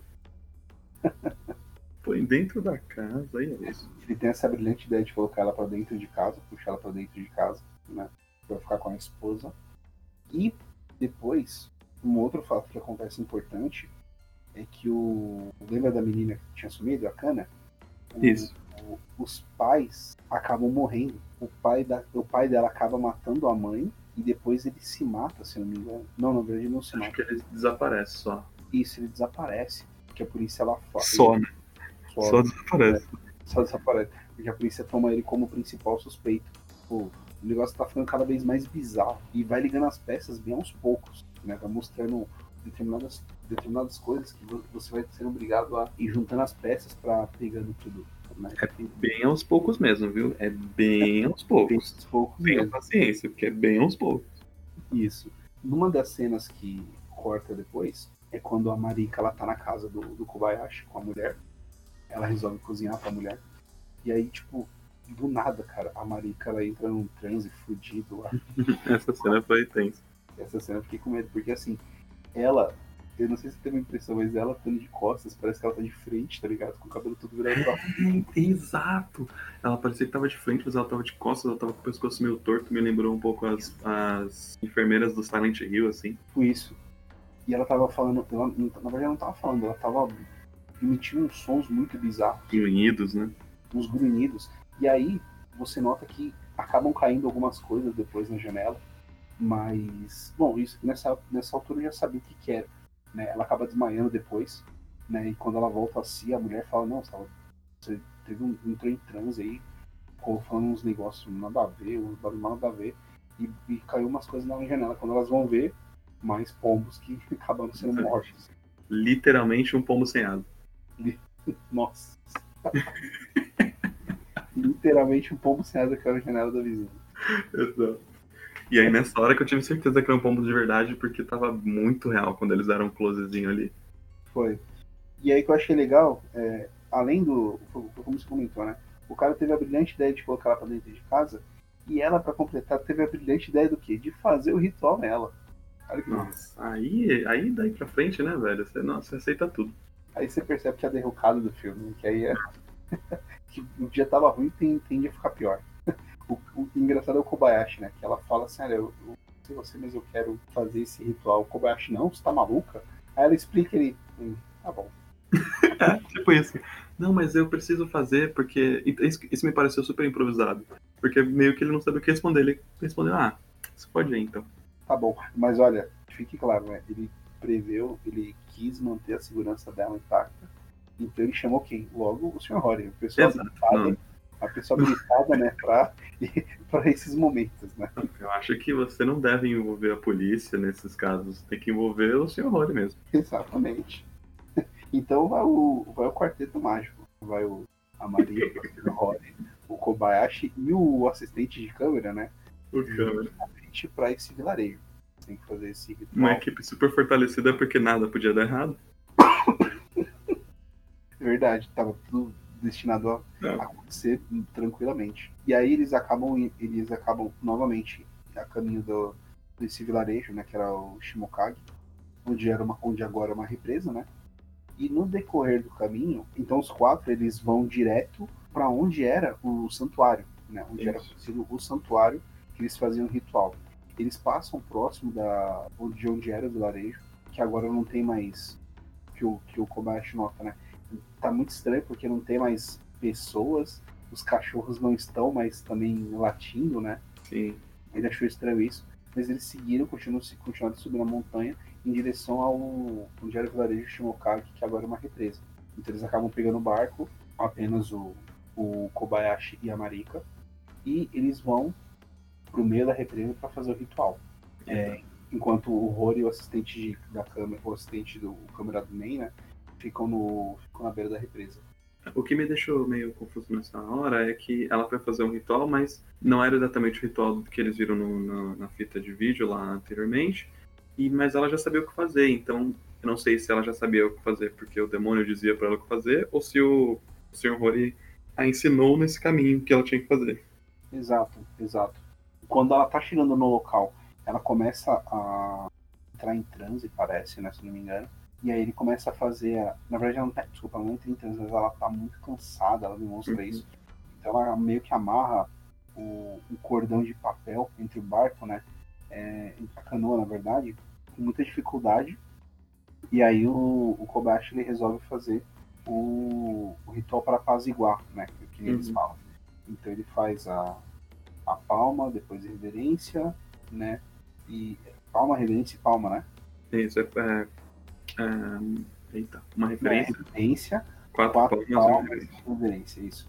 Ele faz isso. E aí ela fica por uns segundos parada, estática. Na verdade, ela que faz. Ah, é verdade, porque ele tá Ela-. Ela corta o, o cordão com uma foicezinha e ela bate a palma, faz a referência. E depois ela ela fica uns segundos imóvel e depois volta ao normal, né? Uhum. Ela tava reclamando muito de dor, parece. Acho que alguma dor na nuca, alguma coisa assim, né? Mas depois ela volta ao normal. Ela fala, e eu queria até perguntar, como é que você tá lá? Nossa, tô melhor agora. Tô muito Voltou bem, não sei o quê. 100%. Voltou ali, é nóis. Exato. E nesse exato momento, quando eles estão começando a regressar, o Rory, né, o Sr. Rory que tá lá na, na beira da represa, ele começa a entrar em desespero. Que ele começa a sentir alguma coisa de ruim que vai acontecer. Então ele, começa a desesperadamente gritar, falar, tipo, ah, volta, volta. Eu confesso que nessa hora eu pensei que ia rolar um sexta-feira 13, sabe? Que quando ele começa a focar lá no fundo, na, no Sr. Rory pulando na represa lá, né? Quando ele volta a câmera na frente da Marika, eu pensei que ia pular um Jason saindo da água, pegando ela, tá ligado? Eu achei que o barco ia encostar ali quando eles fossem olhar o Kobayashi morto e a, e a Marika correndo atrás deles, tá ligado? Ah, bem, é, poderia ser também, né? É, mas, bom, não acontece isso, eles acabam voltando ao normal, só que eles, o, o Rory fala, meu, vamos sair daqui imediatamente, né? E o, o Kobayashi também já, já tá querendo ir embora, só que o Rory, ele acaba sendo, algo chama a atenção do Sr. Rory, né? Uhum. ele começa a sentir a presença da cana. Então, mano, essa, essa, eu confesso, essa cena eu eu, eu confesso que eu fiquei um pouco atordoado. Porque já tá chegando no final da tarde, né? É, E aí o Sr. Rory, ele começa a correr floresta dentro, mano. né? O, o Kobayashi vai atrás dele e fala, e fala pro, pro cameraman, fala, ó, fica com a Marika aí, que eu vou. é, eu vou seguindo o Rory, depois eu desço pra encontrar vocês na montanha. Então eles se dividem em dois, né? O, Koba, o cameraman e a Marika dentro do carro começam a voltar. O Kobayashi começa a seguir o Rory floresta dentro. O Rory e aí começa uma sequência de found footage clássico, né? Dentro do mato, com a câmera balançando, pega o mato, pega nada.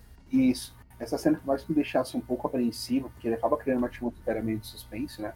É, acaba sendo bem. Acabou sendo uma sequência bem bacana mesmo. Né? Então, é uma das melhores sequências. Eu acho que uma das melhores cenas do filme mesmo.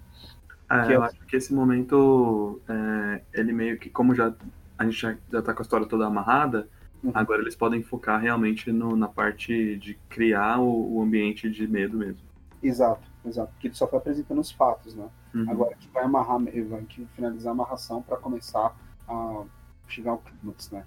É, então, vai, vai sendo mostrado que, de forma paralela, o que vai acontecendo com cada um, né? Enquanto o câmera tá descendo a, a montanha com a Marika no- na parte de trás da van, ela começa a entrar em transe de novo. Só que, tipo, aquele transe mais pitoresco, que nem tava na casa do Kobayashi. O, a ponto de fazer o cara parar e tentar falar, meu, o que, que tá acontecendo? né? E, e ela ataca ele e sai correndo estrada fora, né? Tipo, no meio do escuro, gritando coisa com coisa, né? Nada com nada. E nesse, para, e nesse paralelo, o, o Rory tá subindo uma parte da montanha, porque ele tá sentindo a presença da Kana, a criança. Junto, junto com ele atrás o Kobayashi. O Kobayashi tá com uma câmera de mão gravando, né? E, e chega uma certa hora que tipo, já tá um brilho do caramba, já tá escuro pra porra. É, aí tá só aquela iluminação parca da, da do flash, do, da lente, Isso, da, flash da lente do, do, flash da câmera, da, da lâmpada da câmera, Isso. o que deixa um ambiente muito legal, assim, você fica realmente imerso ali naquele, naquela florestinha, naquele bosquezinho. Sim, verdade.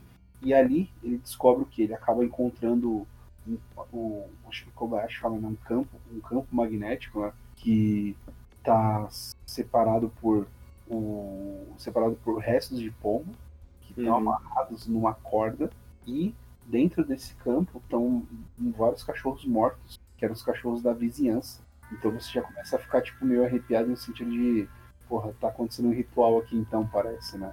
É, aconteceu, né? É, o ritual, alguma coisa aconteceu aqui, né? E aí mais pra mais a, e ele e o Rory começa a adentrar mais e mais a floresta, que ele começa a sentir a presença dela e ele acaba passando por pelo antigo, eu acho que é o antigo santuário, né? É, tem cara de ser uma coisa mais antiga ali. Isso, e eles faziam o, ritual. Ele fala, né, que a, que a cana tava, parece que, os, nos destroços do santuário. Ele tenta até começar a puxar o, alguma coisa para tentar tirar ela de lá. É, é, legal, é legal destacar que o personagem, por mais que ele seja meio doido, é, ele, ele, é, ele, cria uma, uma ação, uma, uma expectativa de tipo, puta, o que, que esse cara tá falando, né? Ele, ele vai falando nada com nada, mas você sabe que ele, o que ele tá sentindo é, é verdadeiro, ele tem alguma coisa de, de, de real acontecendo. Ele só não consegue colocar em palavras, né? Sim, sim. Nesse mas, momento a gente já compra o total horror a gente já tá todo na dele, assim, a gente já nem mais. É, a gente acaba acreditando que ele é realmente uma pessoa super perturbada com alguma coisa que ele tem de mediunidade mesmo. Exato, exatamente. É, enquanto isso, né, o cara na parte de baixo da montanha, o, o cameraman consegue alcançar a Marika, né? E ela tá tendo um ataque, ela, depois de ela adentrar também boa parte da floresta, ela tá tendo um ataque em transe, assim, deitada no meio do mato, se debatendo e gritando, assim. E eu acho que é no mesmo, no mesmo momento, né, que enquanto o Rory ele acaba, tipo, olhando em um determinado ponto e acaba encontrando a cana, a Marika ela acaba saindo do transe, né? Uhum. né? E ah, essa cena confesso que me deixou um pouquinho perturbado aqui, foi questão de segundos, mas, uhum. mas deu para perturbar, né? É, que foi o fato do, de mostrar o que em foco que a, a cana ela tava em volta de vários fetos de bebê, né? Cara, o que, que japonês tem com feto, mano? Vai se foder. foi uma cena bem rápida, assim, porque foi ligado em câmera. É, foi uma sacada genial, né? Que acho que desligaram o flash, né? O, o Sr. Ele começa a apontar, olha ali, olha ali, né? E aí, como tava muito escuro, ele não tava conseguindo enxergar nada, ele acaba ligando a luz noturna. E aí acaba mostrando, assim, em questão de segundos, a, a cana com vários fetos em volta dela. E depois, tipo, acho que apaga e quando volta não tem mais nada lá. Isso, exatamente. E, e nesse mesmo momento, parece que a, a Marika, se não me engano, ela sai do transe. É. Acho que ela, ela sai do transe e, e volta a si. Aí, a partir desse momento, o, o Kobayashi, ele meio que, pelo menos para mim, ele coloca em primeiro lugar o documentário e já não tá mais ligando para a saúde das pessoas. Eu, eu penso assim. É bem isso mesmo. Porque ele tá pouco se fudendo já pro, pro que vai acontecer, de o que pode acontecer, né? Ele só quer desvendar o, o mistério, né? Uhum. Então, depois disso, ele acaba voltando. No, eles retornam para retornam para Tóquio, né, se eu não me engano, é, ou então para uma, uma cidade próxima, não lembro agora, e ele decide voltar à casa da Junko, né, para tipo tirar essa história limpa de uma vez por todas. Sim. Ele volta só com o cameraman, né, os outros acabam acabam voltando assim para Tóquio, né. E aí ele chegando lá, ele encontra a casa no mesmo estado, né? Só que não, não, não, ninguém atende a porta, ninguém, ninguém atende, ninguém abre a porta nem nada.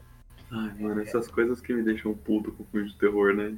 O cara foi sozinho com o cameraman e eles. Hum, vamos tentar entrar nessa casa aqui, que aparentemente não tem ninguém. E antes tinha uma pessoa que tinha um mochila de criança no corpo.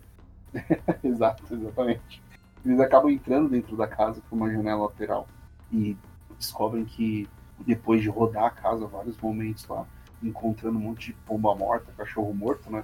Hum, Que a, a Junko Ishi, ela acaba ela acabou se matando, né? Acabou se enforcando. parece super recente, né?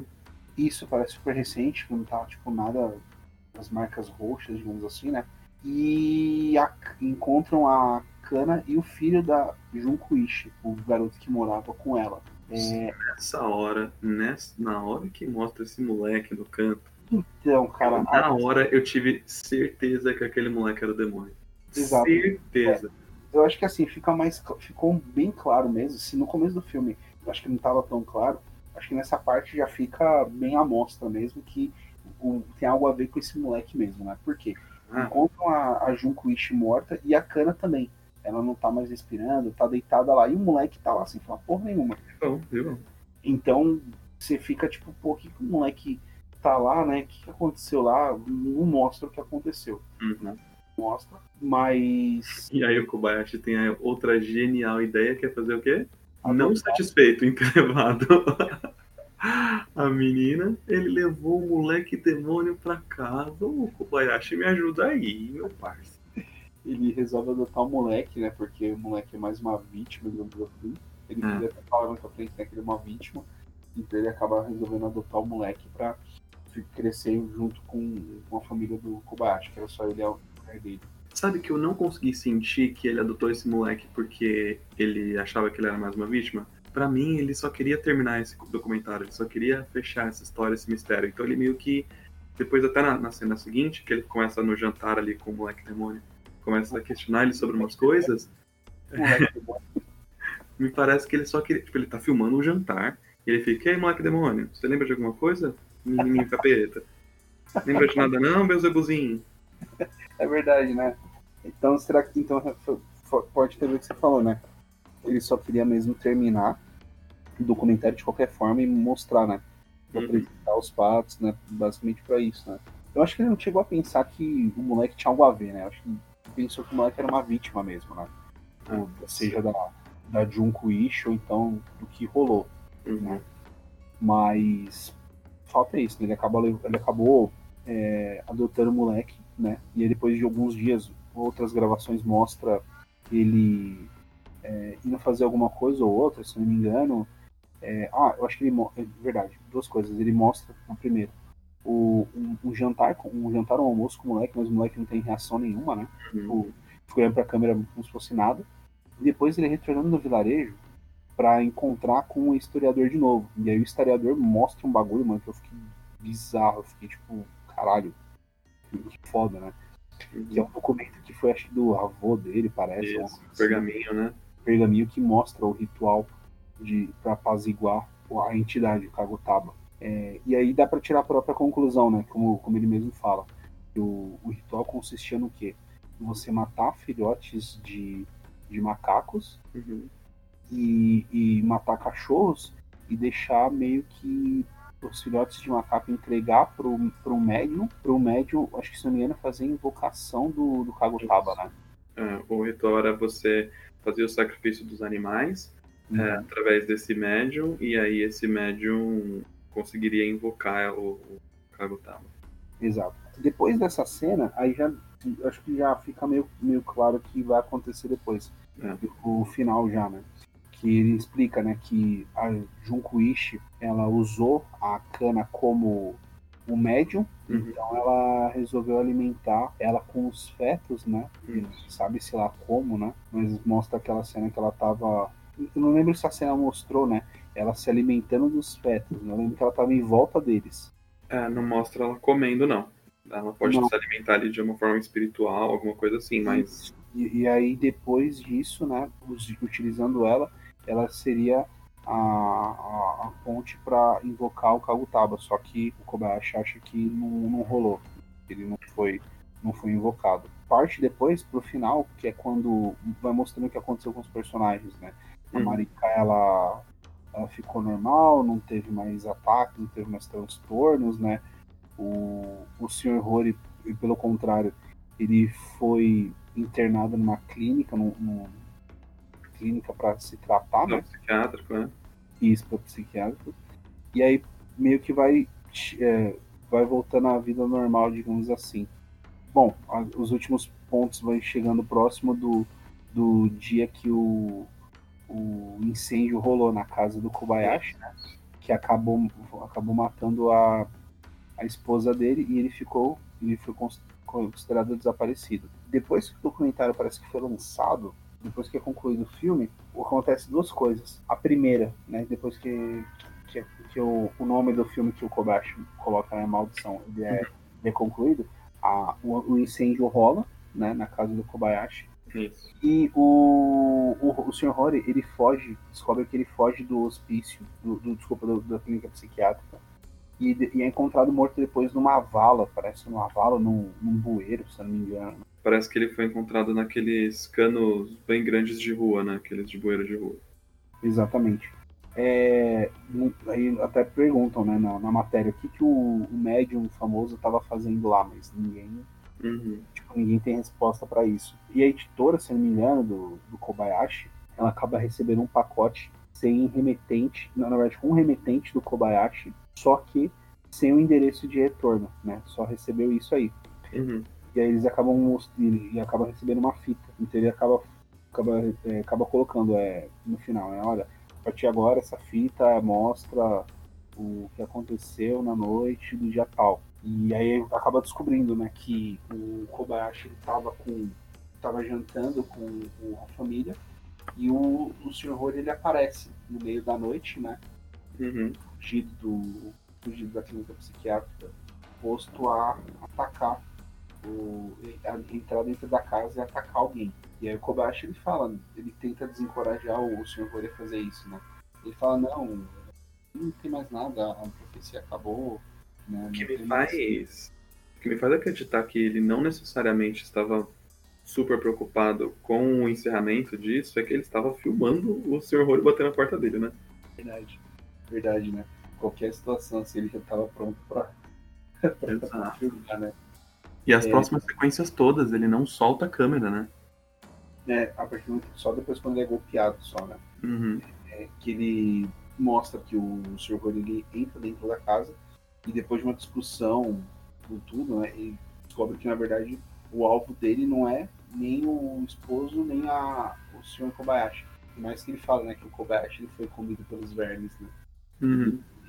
Ele fala que o alvo, a cana, né, entrou dentro, falou com ele e o alvo era o moleque, que o moleque na verdade era o Kaga, né, Kagutaba, tava, tava revivido. É, quando ele tá prestes a atacar o moleque, na hora o, o, o Rory consegue invadir a casa, ele pega uma pedra né, na, na entrada da casa, ele sai empurrando todo mundo, consegue passar por cima do, do, Kobayashi, que não para de filmar nenhum minuto, mesmo com a família dele sendo atacada.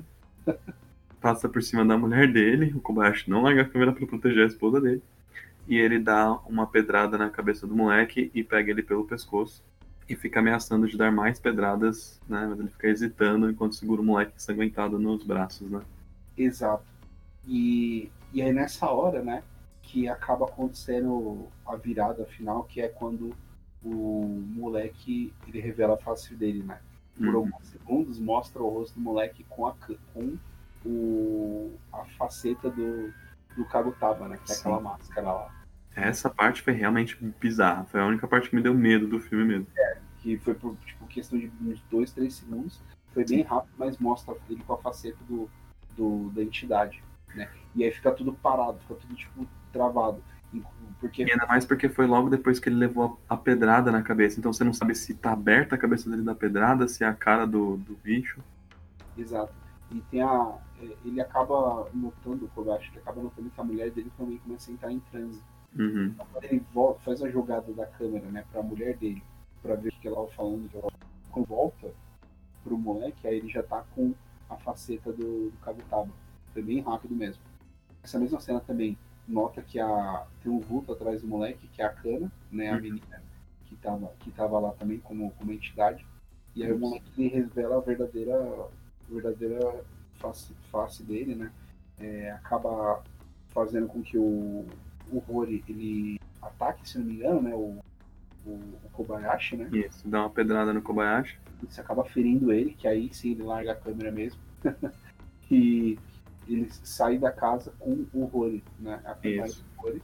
A única E a- coisa que eu não achei tão legal nessa cena é que quando é, ele leva a pedrada, ele volta e mostra o menino andando com a, essa imagem da cana atrás, assim, por um relance, é, ficou bem, bem fake, assim, era, dava pra ver claramente ali o, o corte, que, sabe, da edição. Ficou, eu não gostei muito, não. Preferia que não tivesse mostrado. Ah, sim, entendi. É, e aí mostra né, ele saindo da casa e quem causou o incêndio foi a mulher que estava em transe, né? A mano do, da entidade, do carro Uhum. que ela acaba pegando fogo, acaba tacando fogo nela mesma. É, com, em consequência, ela acaba tirando fogo na casa. Exatamente. O Kobayashi ele acabou saindo de lá, né? Parece. É, ele, porque a última cena dele é ele, tipo, ele pegando a câmera e meio que desligando, e aí, né, corta. Isso, ele, ele acabou saindo de lá, né?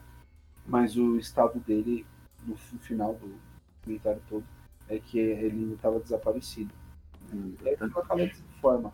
O que deixa de ponta solta mesmo, assim, dá pra, dá pra ver que tem várias pontas soltas, mas a- uma das principais que me vem à mente agora é justamente o quê? A ligação da cana, que a gente tinha comentado um pouco antes, a ligação da cana com a entidade, beleza, ela era uma médium então, mas quem que puxou ela então pra isso, né? Se foi Uhum. a, a Junkuishi mesmo, ou então a- a entidade que entrou em contato com ela de alguma forma, né? Uhum. É, e também, qual que era o verdadeiro papel da, de, da Junkuishi nesse, nesse, nesse, nessa trama toda, né? Ah. É, O que eu acabei interpretando é que a Junkoichi não gostou nada da cidade dela, da vila dela ter virado uma represa. E ela então colocou como um- uma função pessoal, talvez influenciada pelo Kagutaba, de, de trazer ele de volta para ele fazer a justiça que ele achava que devia fazer. Ele é a entidade, né, no caso. E aí ela seguiu todos os passos que teria que ser seguido, que o pai dela de- poderia ter seguido, de tentar invocar o demônio. Então ela vai lá e faz todo o ritual.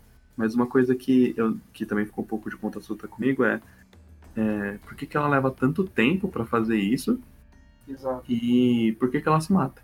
Também não fica muito claro. Não ficou claro, né? Porque é, é, nenhum, assim, nenhum ponto mostra o quê? Dá pra se recordar que o último ritual que foi feito foi na, na década de 70, 70 acho que Uhum. 1978. Então, ela teve essa, ela teve essa, essa, essa parte da possessão no final do, do, do ritual. Mas aí, por exemplo, fica a pergunta, tipo, ela ficou esse tempo toda sob influência ou possuída por, pelo Kagutaba, Uhum. ou então ela voltou ao normal, só que ela ficou com essa ideia matutando todos esses anos, né? Até dois Exato. mais ou menos. É. E- Ou até aparecer a médium perfeita, né? Porque, querendo ou não, o Rory também era um médium, talvez ele tivesse sido escolhido, mas ele soube se proteger. E aí ela teve que esperar aparecer uma outra tão boa quanto ele, né? Sim, pode ser. O que, outro ponto também que não mostra é o que, que o Rory e a Kana eles conversavam né, entre si antes dela desaparecer. Uhum. A forma como eu vejo, ele estava tentando proteger ela, só que não, che não chega a mostrar né, o, o que que. Quais as ações que ele estava tomando para proteger ela de mim. É, não, isso não fica claro de nenhuma maneira, né? Exato. O, o que você falou também, acho que pode ser, acho que se encaixa mais, né? Que nesse período todo, ela, por exemplo, ela trabalhou na clínica de, de aborto, ela foi juntando, né? Uhum. Pra aparecer o médium perfeito, né? E aí esperou até chegar cana, né? Mas qual que era o que fica, né? Qual que era o contato que a Cana teve com a entidade, né? Que desde a época do, do teste de clarividência lá já tava algo, né? Algo mostrando assim, né? Uhum. E também acho que o, a- o, o resultado final da, da Marika, da atriz, né? Eu não lembro o desfecho dela. Acho que ela chegou assim. Não lembro se ela se mudou, se ela voltou pra. voltou pra Tóquio e ficou morando lá. Não lembro agora. Se ela, acho que ela acabou se mudando pra outra Ah, cidade. ela só seguiu a vida. Só se pra vida? É, O então. papel dela, o que eu entendi do, da- do papel dela na trama é que ela, ao ter o contato com o Kagutaba lá naquele antigo santuário, meio que respingou um pouco do ritual que estava acontecendo, então ela servia meio que de bússola para chegar até as pistas. Então ela meio que triangulava com as pistas que o Rory dava pro Kobayashi chegar em algum lugar. Sim. Mas se ela não tivesse. O que fica a grande pergunta? Se ela não tivesse. É, o papel dela, por exemplo, não tivesse sido nenhum, se ela tivesse só é, ti- tido aquele contato no, no, no santuário que ela fez com, com, aquele, com os outros dois lá no programa de TV, né? Uhum.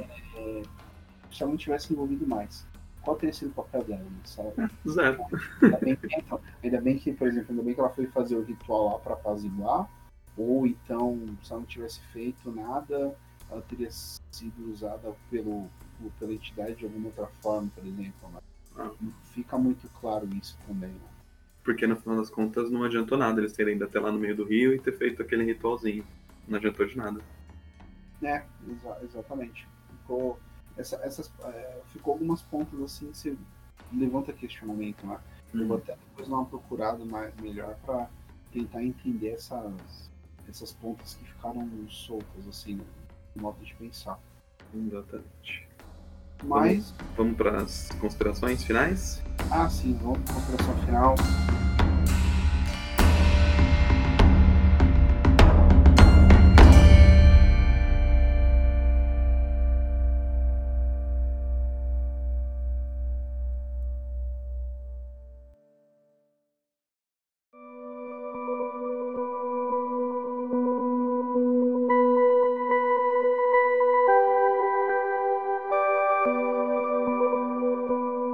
De vista, cara, é um filme de terror é, que não chega a meter medo, né?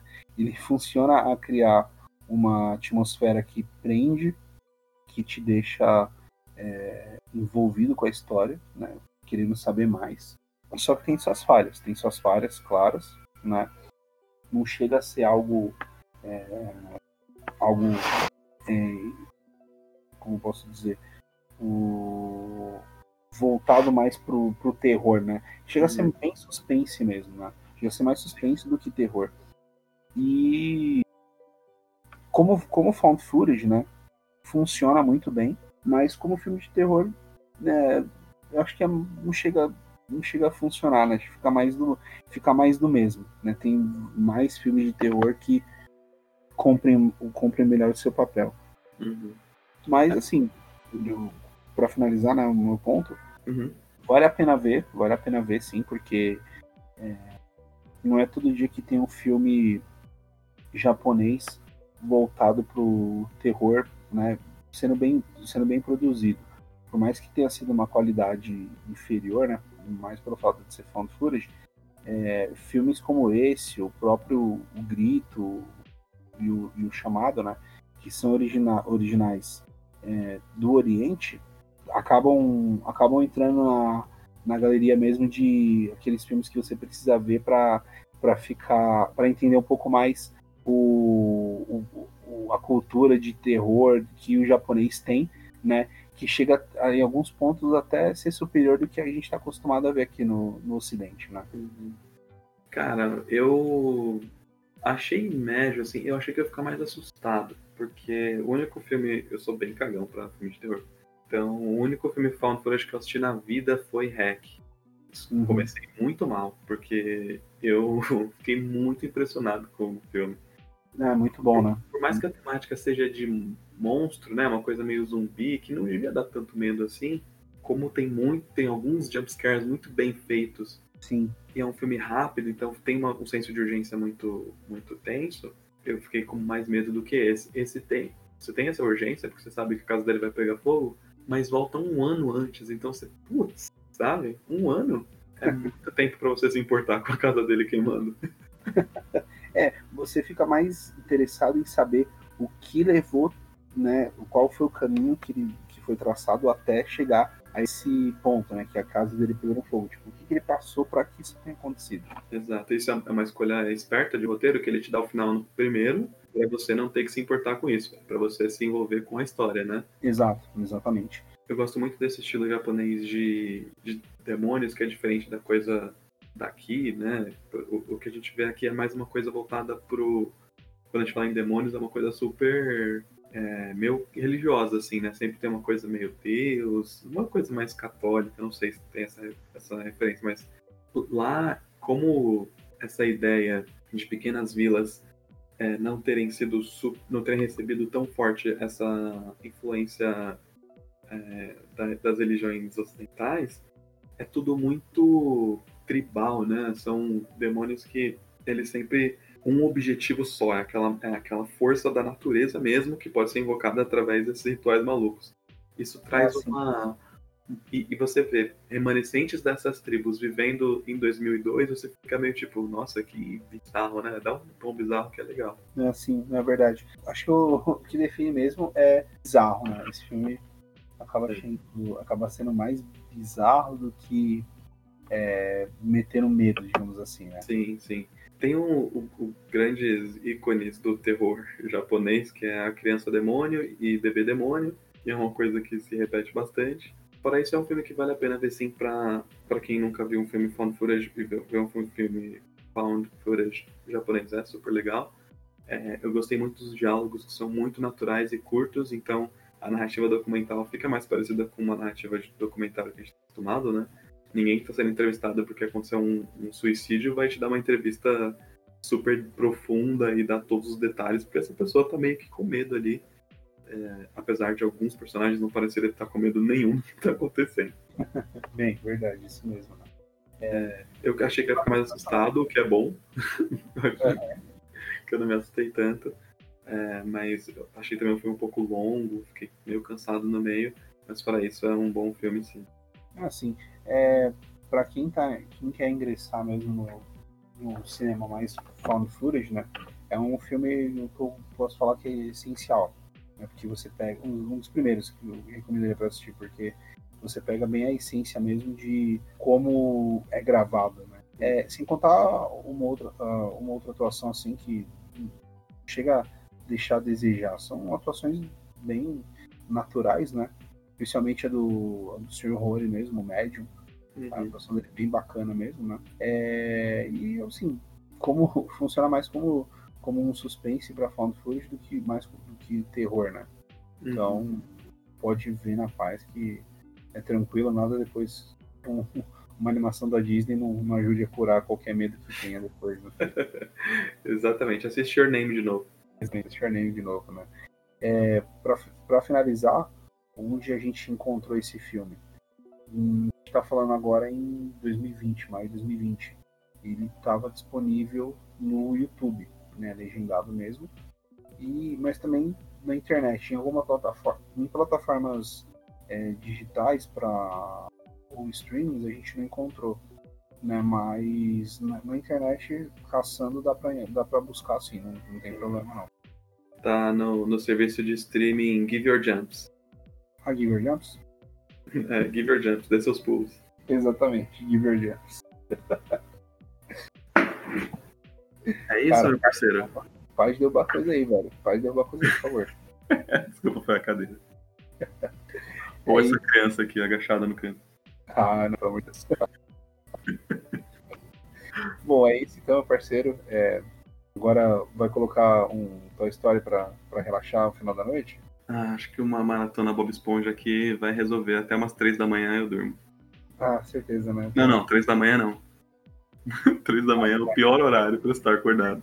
Tem que se dormir antes das três da manhã, cara. Depois das três não rola não. Exatamente. Melhor ficar. Ou, ou foge de casa, né? ou dorme antes.